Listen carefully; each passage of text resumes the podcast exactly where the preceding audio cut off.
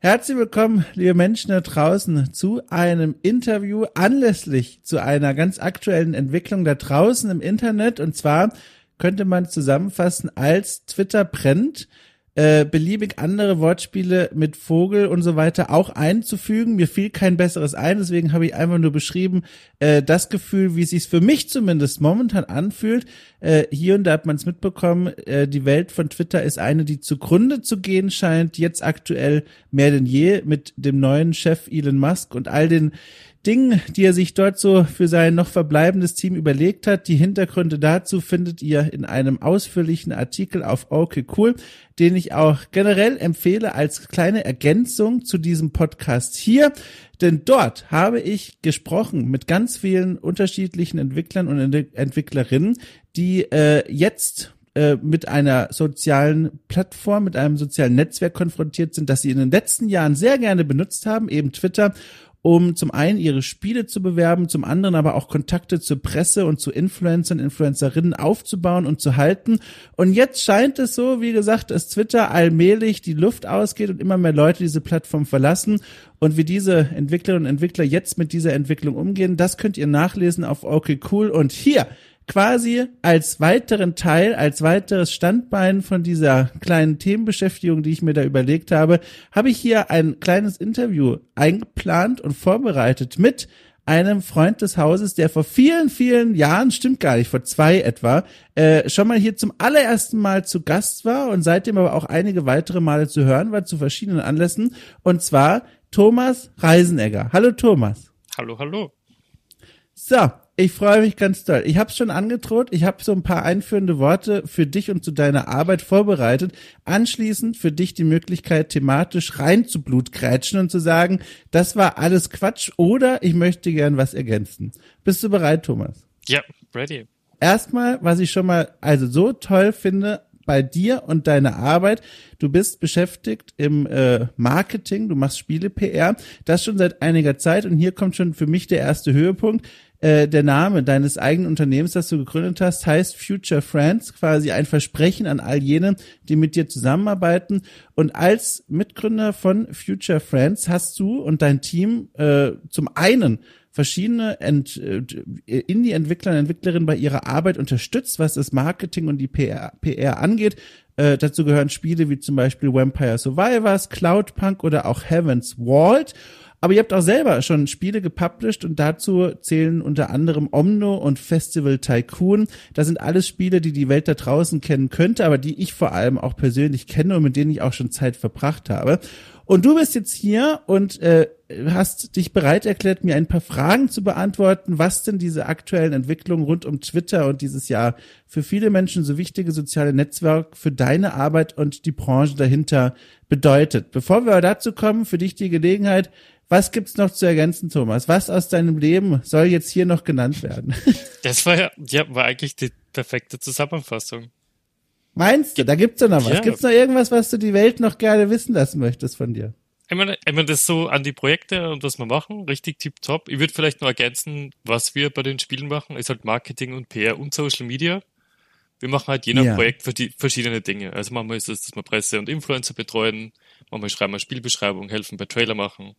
Und total oft helfen wir einfach auch beim Social Media mit. Von dem her sind wir sehr interessiert an äh, aktuellen Entwicklungen, weil die unser Day-to-Day -Day sehr beeinflusst.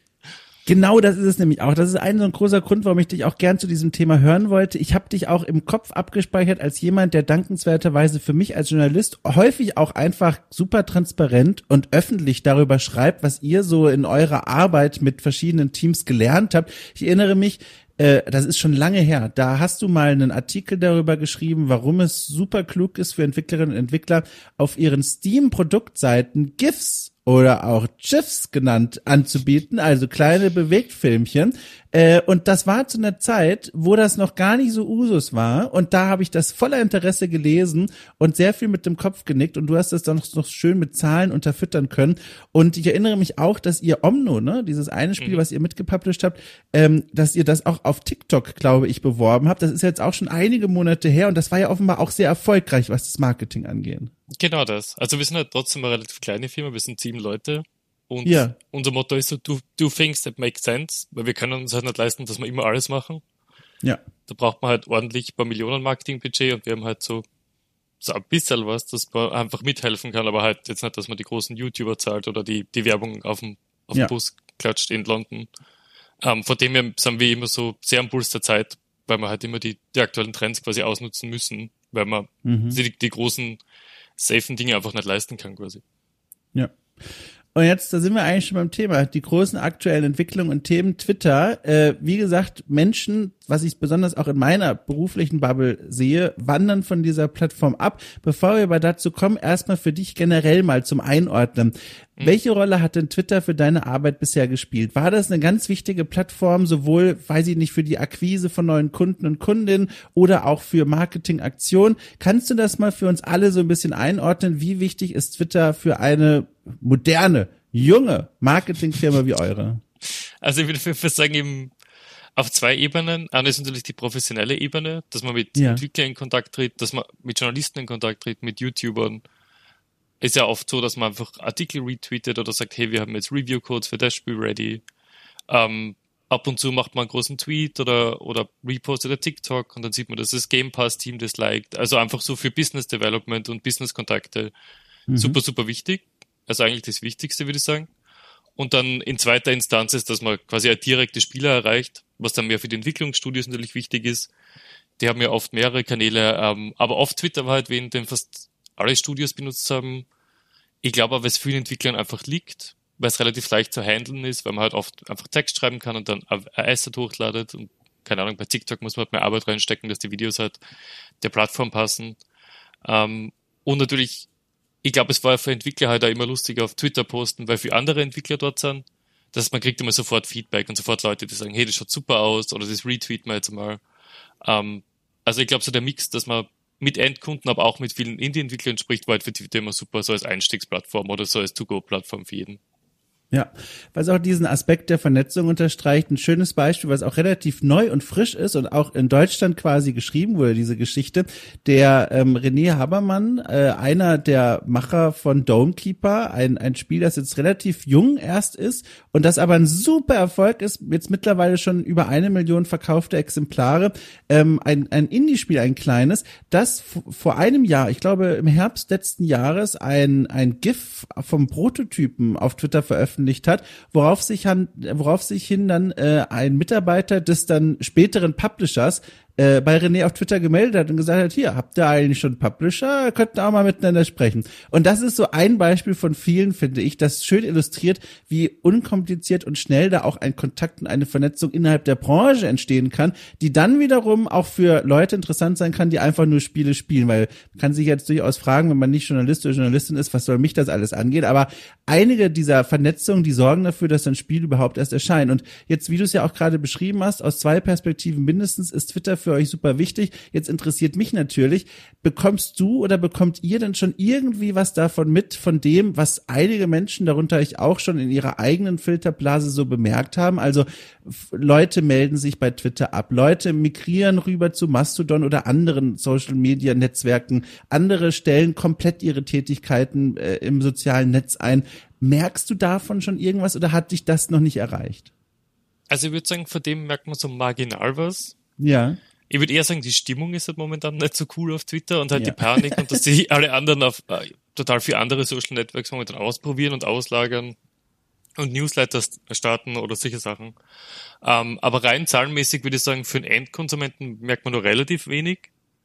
Und aber so professionell vernetzen angeht, man merkt so, dass die Followerzahlen ganz leicht runtergehen und normal wachsen ja. sie halt von selber ganz leicht. Aber ich würde sagen, das ist noch noch nicht so wichtig. Das ist momentan, würde ich nur sagen, marginal. Ja. Überlegt ihr euch trotzdem schon, wie ihr damit vielleicht umgeht? Also baut ihr selber schon auf anderen Netzwerkkanälen neue Accounts auf oder bereitet ihr die Leute, mit denen ihr zusammenarbeitet, was die, was die Indie-Devs angeht, schon irgendwie darauf vor? Oder ist das etwas, wo ihr bisher nur eher sagt, naja, wir beobachten erstmal und schauen, vielleicht ist am Ende alles wieder wie vorher? ich würde sagen, es ist momentan noch in der Naja-Phase. Was, was ja. so Kunden und Indie-Teams angeht, würde ich sagen, die meisten, mit denen wir arbeiten, haben ja schon mehrere Kanäle. Also es gibt ganz ja. wenig Teams, die wirklich nur Twitter haben. Ja. Ähm, natürlich wäre es jetzt schon mal schlau, dass man sich vielleicht einmal die anderen Plattformen anschaut oder mal am Laufenden bleibt. Ich glaube, momentan ist noch zu früh, dass man was wirklich sagen kann. Mhm. Ich würde sagen, bis jetzt die Entwicklung Elon Musk Twitter war ziemlich chaotisch und unvorhersehbar. Bei jedem anderen würde ich sagen, Worst Case bleibt halt so, wie es ist und geht noch ein paar Jahre. Es kann auch sein, dass das jetzt schneller bergab geht. Ähm, aber die klaren, die klaren Zeichen sie bis jetzt noch nicht. Ähm, was wir als Agentur halt auf jeden Fall machen, ist uns jetzt ganz genau die anderen Plattformen anschauen. Mhm, mh. Weil falls man die das, falls man die dann brauchen, muss man natürlich dann schon relativ schnell sein. Und das ist immer der Vorteil quasi, den wir halt auch unsere Kunden oder ja. Partner bringen wollen, dass wir halt schon Bescheid wissen, was vielleicht funktionieren könnte und was wir halt glauben, was jetzt eher nicht so geeignet ist. Da sind wir schon bei einem weiteren Thema, das mich sehr interessiert. Die anderen Plattformen außerhalb von Twitter. Wie gesagt, das ist eine Plattform bisher immer gewesen, die auch für meine eigene Arbeit eine sehr wichtige war. Ich bin über Twitter auf viele äh, Spielemacher, Macherinnen gestoßen, äh, aber auch Illustratoren, Illustratorinnen, also viele Leute aus der Branche und konnte mich da unkompliziert mit denen vernetzen. Was gibt's denn jetzt für andere Plattformen, die du so im, in den Blick nimmst und wo du sagst, das wäre zum Beispiel jetzt eine Plattform, die sind auch wichtig dafür, dass Devs ihre Arbeit bekannt machen können. Also andere Plattformen, die vielleicht die Funktion von Twitter übernehmen könnten oder vielleicht auch schon längst übernommen haben, Fragezeichen. Ich gucke da auf ein TikTok, wo ich bisher persönlich drei, also sehr schüchterne Videos veröffentlicht habe, in denen ich mich so ein bisschen mal mit Humor versucht habe, aber ich fühle mich da, also ich fasse es fast nicht zu sagen, aber mit Anfang 30, ich fühle mich da als schon sehr alt und jetzt frage ich mich, ist das so eine dieser, dieser Plattformen, die jetzt dann noch wichtiger sind oder vielleicht schon längst viel wichtiger waren als Twitter? Also ich würde sagen, es kommt halt ganz auf an, was man aus der Plattform rauskriegen will. Mhm. Wenn es wirklich so um Endkonsumenten, um Spieler zum Erreichen geht, würde ich sagen, dass Reddit und TikTok jetzt seit einiger Zeit viel wichtiger sind als Twitter. Also die mhm. wirklich die großen viralen Posts, wo man echt einmal ein, ein neues Spiel hat, das zum ersten Mal herzeigt und da kriegt man ein paar Millionen Views und ein paar tausend Wishlists, so wo man so richtig durch die Decke geht. Das ist auf Twitter eher selten bis fast unmöglich momentan. Auf Reddit und auf TikTok aber relativ üblich. Also wenn es so wirklich nur um, das Wachstum geht, um einfach neue Leute finden, würde ich sagen, die beiden sind schon recht gut und waren es schon vorher. Warum ist das auf Twitter so unmöglich momentan und warum auf TikTok so einfach, wie du beschreibst? Also einfach natürlich in Airquotes. Ich würde sagen. Im, Ver im Verhältnis? ja, ich würde sagen, möglich ist halt der Unterschied. Ich glaube, das ist einfach so wie TikTok und Facebook, wie der Algorithmus funktioniert. Viele Leute kennen es vielleicht, die vorher für Facebook postet haben, vor, vor ein paar hundert Jahren, wie das halt groß war oder ist ja noch groß, aber einfach so die organische Reichweite ist einfach klein. Wenn, wenn man was auf Facebook postet und das scheren 20 Leute, dann merkt man sofort, dass Facebook sagt, hey, wenn wir jetzt ein bisschen Geld reinwerfen, damit es halt wirklich wer sieht. Und, und Twitter ist so dazwischen, also wenn man ein paar hundert Retweets und so weiter kriegt, hat man schon eine gute Reichweite, aber das hat dann quasi, der Deckel ist einfach früher da. Also das Limit, was man erreichen kann. Während auf Reddit, wenn man noch einfach viel Upvotes kriegt, kommt man wirklich auf die Reddit Frontpage, Frontpage von der ganzen Website. Wenn, wenn man auf TikTok super Engagements und Watchtime kriegt, dass man im Algorithmus wirklich durch die Decke geht, kann man eine Million, drei, vier, fünf, sechs Millionen Views kriegen. Also einfach wirklich im Verhältnis viel, viel, viel höher als auf Twitter. Spannend ist ja da jetzt auch nicht nur die Anzahl der Views bei solchen Dingen, sondern auch die Konversationsrate. Ich weiß gar nicht, ob das so perfekt richtig heißt, aber alle wissen, was gemeint ist hoffentlich und wenn nicht, erkläre ich es. Also die Anzahl der Menschen, die nicht nur irgendwas sehen, sondern auch sagen, alles klar, dieses Spiel werde ich jetzt aktiv wishlisten, entweder über Eigenrecherche oder idealerweise, wenn irgendwo der Link zum, zu, zur Steam-Wunschliste in dem Video unterwegs ist. Kannst du da verorten, äh, auf welchen Plattformen die Leute am fleißigsten auf die Wunschliste draufklicken und wo sie eher sagen, äh, also ich bin hier eigentlich für was anderes? Also ich würde sagen, das ist Twitter schon recht gut. Ah, wir glaube ja. viel, vor allem bei uns im Indie-Bereich. Das sind ja trotzdem viele Hobbyentwickler, viele Leute in der Industrie, viele, viele Leute, die ein bisschen mehr Einblick haben oder wissen, wie wichtig Wishlists sind. Ähm, die einfach in der Nische drin sind und die wirklich einfach mehr Wishlisten. Ähm, mhm. Aber ich würde dann trotzdem im Verhältnis sagen, eben ein guter großer Tweet, der 100.000 Views kriegt, ist natürlich nice, aber TikTok mit 5 Millionen Views bringt dann halt oft mehr im Endresultat, mhm. auch wenn die Rate quasi schlechter ist, einfach weil die Reichweite so viel größer ist. Ja.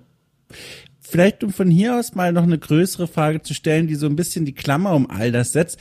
Äh, wie würdest du denn beurteilen, wie leicht oder wie schwer ist es denn in diesem Jahr jetzt aktuell 2022 als Indie-Entwickler, Entwicklerin überhaupt Aufmerksamkeit zu gewinnen für das eigene Spiel? Also Zum mhm. einen natürlich im Hinblick darauf, es gibt jetzt so mittlerweile Plattformen wie TikTok, wo du schon gesagt hast, wenn man da so ein bisschen Glück hat und auch den Kniff raus hat und der Algorithmus einlieb hat, dann kann man da sehr viele Menschen erreichen da könnte man ja meinen, okay, das sind ja goldene Zeiten für die, für, für die Chance, Aufmerksamkeit zu bekommen.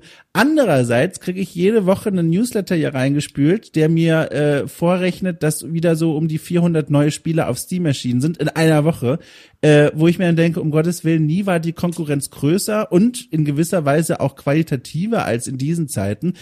Wie würdest du das denn beantworten? Also wie schwer, wie leicht ist es denn heutzutage als Indie-Entwickler, Entwicklerin überhaupt noch Leute auf das eigene Produkt aufmerksam machen zu können? Also ich würde sagen, auf jeden Fall schwierig. Ich denke mal, Spiele machen ist halt leichter, als es früher war. Spiele vermarkten ist, glaube ich, schwieriger, weil es halt einfach mehr Konkurrenz gibt. Ähm, es gibt da super Newsletter, mehr so auf der Business-Seite, die dann oft, wo es so Statistiken gibt, wie keine Ahnung, dass 90 Prozent aller Spiele auf Steam auf, oder Steam oder so kriegen halt nie 10 Reviews. Also es gibt halt viele Spiele, die ganz klein sind oder gar, wo gar nichts passiert. Und teilweise sind die halt wirklich Shovelware, also einfach so zusammenkopierte Dinge, die halt, wo irgendwer was probiert. Aber es sind auch viele echt coole Spiele, die einfach ganz, ganz wenig Sales und ganz wenig Reviews kriegen. Also ich würde sagen, die Indie-Spiele, die man so mitkriegt, die Indie-Spiele, die zum Beispiel auf PlayStation Now oder auf Game Pass drauf sind, das sind schon so die Top-Prozent, die eigentlich wirklich erfolgreich sind. Also es ist auf jeden Fall schwierig, aber durchaus möglich. Ich glaube, es gibt halt immer wieder Nischen, wo man als Indie-Entwickler durchbrechen kann. Gerade wenn wir jetzt zum Beispiel von Vampire Survivors reden, also falls das Leute nicht kennen, der schaut halt aus wie Super Nintendo-Spiel, ganz, ganz simple Pixel-Grafik, super Gameplay und kostet halt, zum Start hat es drei Dollar kostet, jetzt kostet fünf Dollar. Ähm, und hat die paar Millionen mal verkauft. Also es gibt jetzt auf Steam gerade so eine Nische von drei, für fünf Euro Spiele, die einfach kleiner sind, aber cool, die zum Beispiel gerade ziemlich durch die Decke geht. Aber es hat nur eine ganz kleine Nische, die jetzt, ich würde sagen, über die letzten Jahre wächst, weil der Algorithmus einfach solche Spiele ganz gern hat.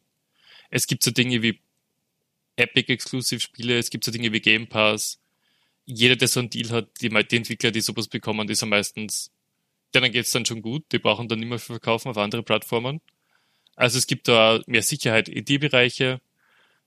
Was, glaube ich, schwieriger ist als zuvor, ist einfach das, das Standard 10, 15 Euro, 20 Euro Spiel, das kein Game Pass-Deal kriegt, das jetzt auf keiner speziellen Plattform ist, sondern einfach wirklich quasi unter Anführungszeichen normal verkaufen probiert, da kann es jetzt schon schwierig werden, wenn man nicht gerade ein super Spiel hat und dann eine super PR macht. Gerade bei dem Beispiel Vampire Survivors, ich frage jetzt einmal mal, kannst du uns da so ein bisschen verraten, wie da, in welche Richtung die Beratung da so ging?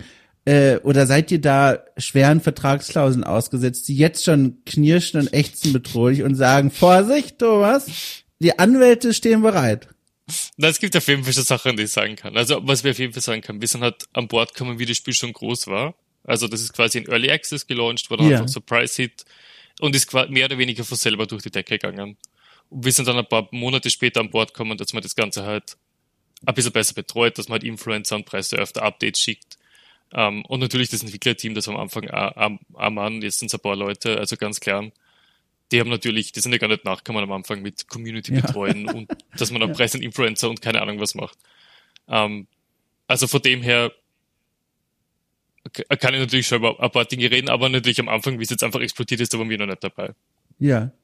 Aber dann erzähl doch gerne mal noch von diesem Abschnitt, weil das ist ja durchaus spannend. Da ist ein Spiel, das, also wie du schon beschrieben hast, man guckt drauf und kann eigentlich gar nicht glauben, dass das Millionen Leute spielen. Es ist auch so ein Spielprinzip, ähm, von dem du auch erstmal denkst, ich kann nicht glauben, dass das Millionen Menschen spielen. Es ist im Grunde ganz einfach.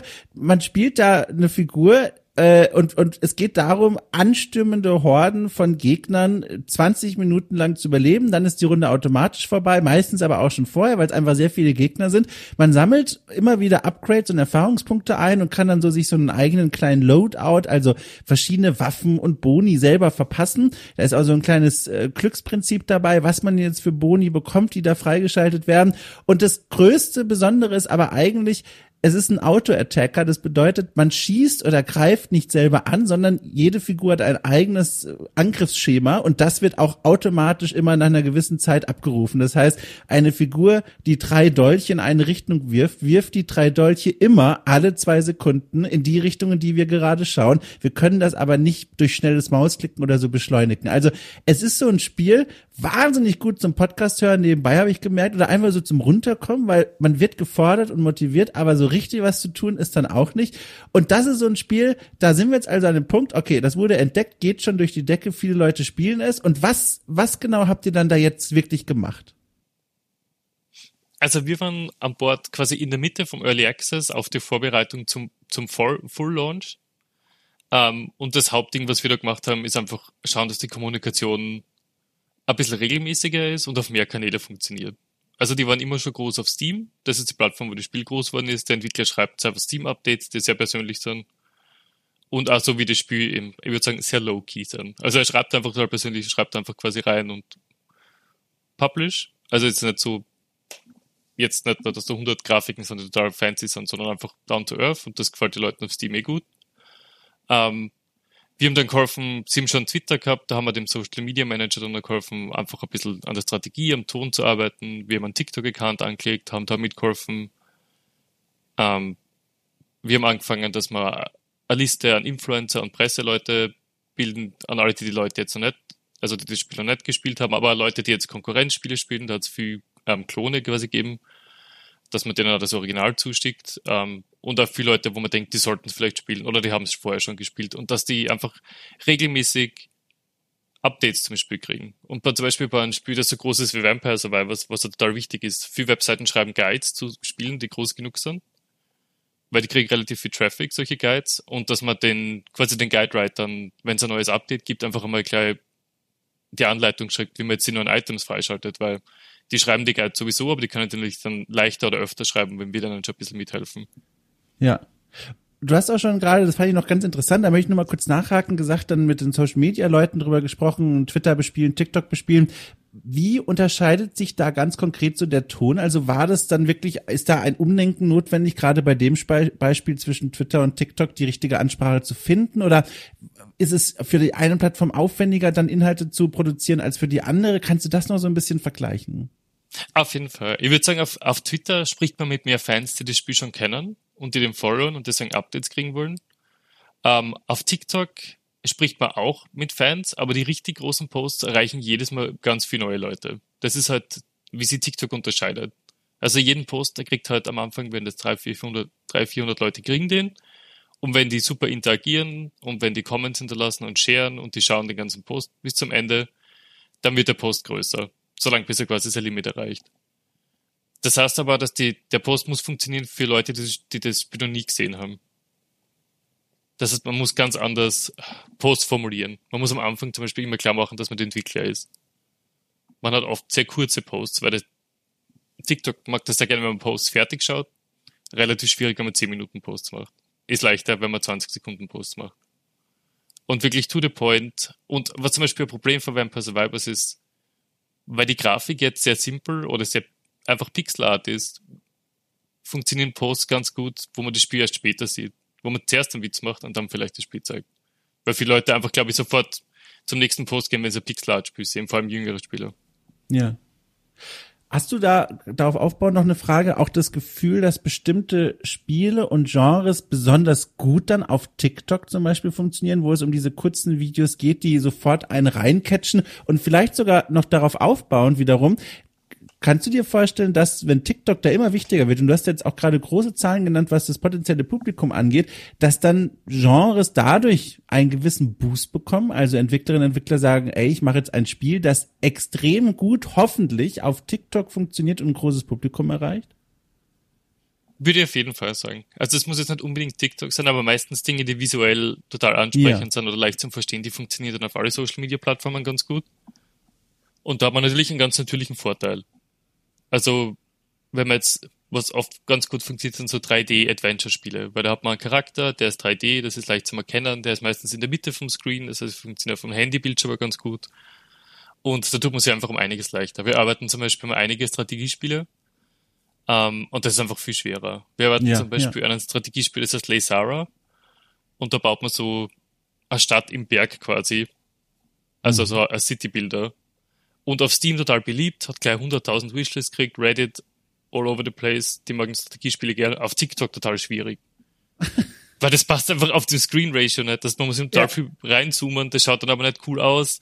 Das sind jetzt auch nicht so viele Strategiespieler, weil das eher jüngere Zielgruppe ist. Also da merkt man schon, was für Plattform sie leicht und welche sie schwer tut. Ja. Und Ich glaube, es ist nicht so wichtig, dass man nur auf TikTok funktioniert, aber man muss halt wissen, Lace wird vielleicht nie auf TikTok funktionieren, aber ist egal, weil das funktioniert auf Steam. Und da werden da ja. hoffentlich recht gut verkaufen. Aber wenn man halt auf keiner Plattform funktioniert, dann hat man halt ein Problem. Ja.